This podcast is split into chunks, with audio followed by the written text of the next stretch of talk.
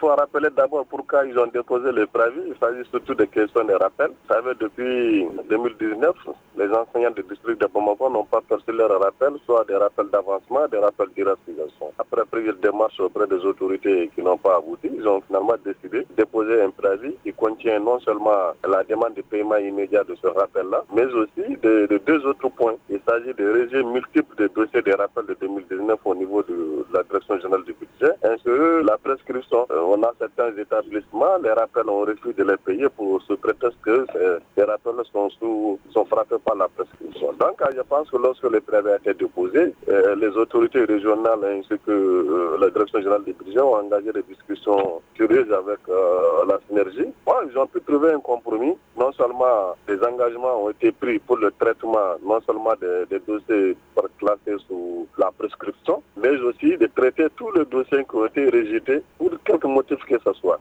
Maintenant, en ce qui concerne les rappels, ont convenu que au plus tard, dans les deux semaines qui suivent, l'ensemble des rappels, des mandats, qui, en tout cas les mandats qui sont disponibles au niveau de la direction régionale du budget, tous ces mandats seront payés. D'ailleurs, des chèques ont été déjà émis pour certaines communes. Donc, je pense, au regard de toutes ces avancées-là, la synergie de Bamako a décidé de suspendre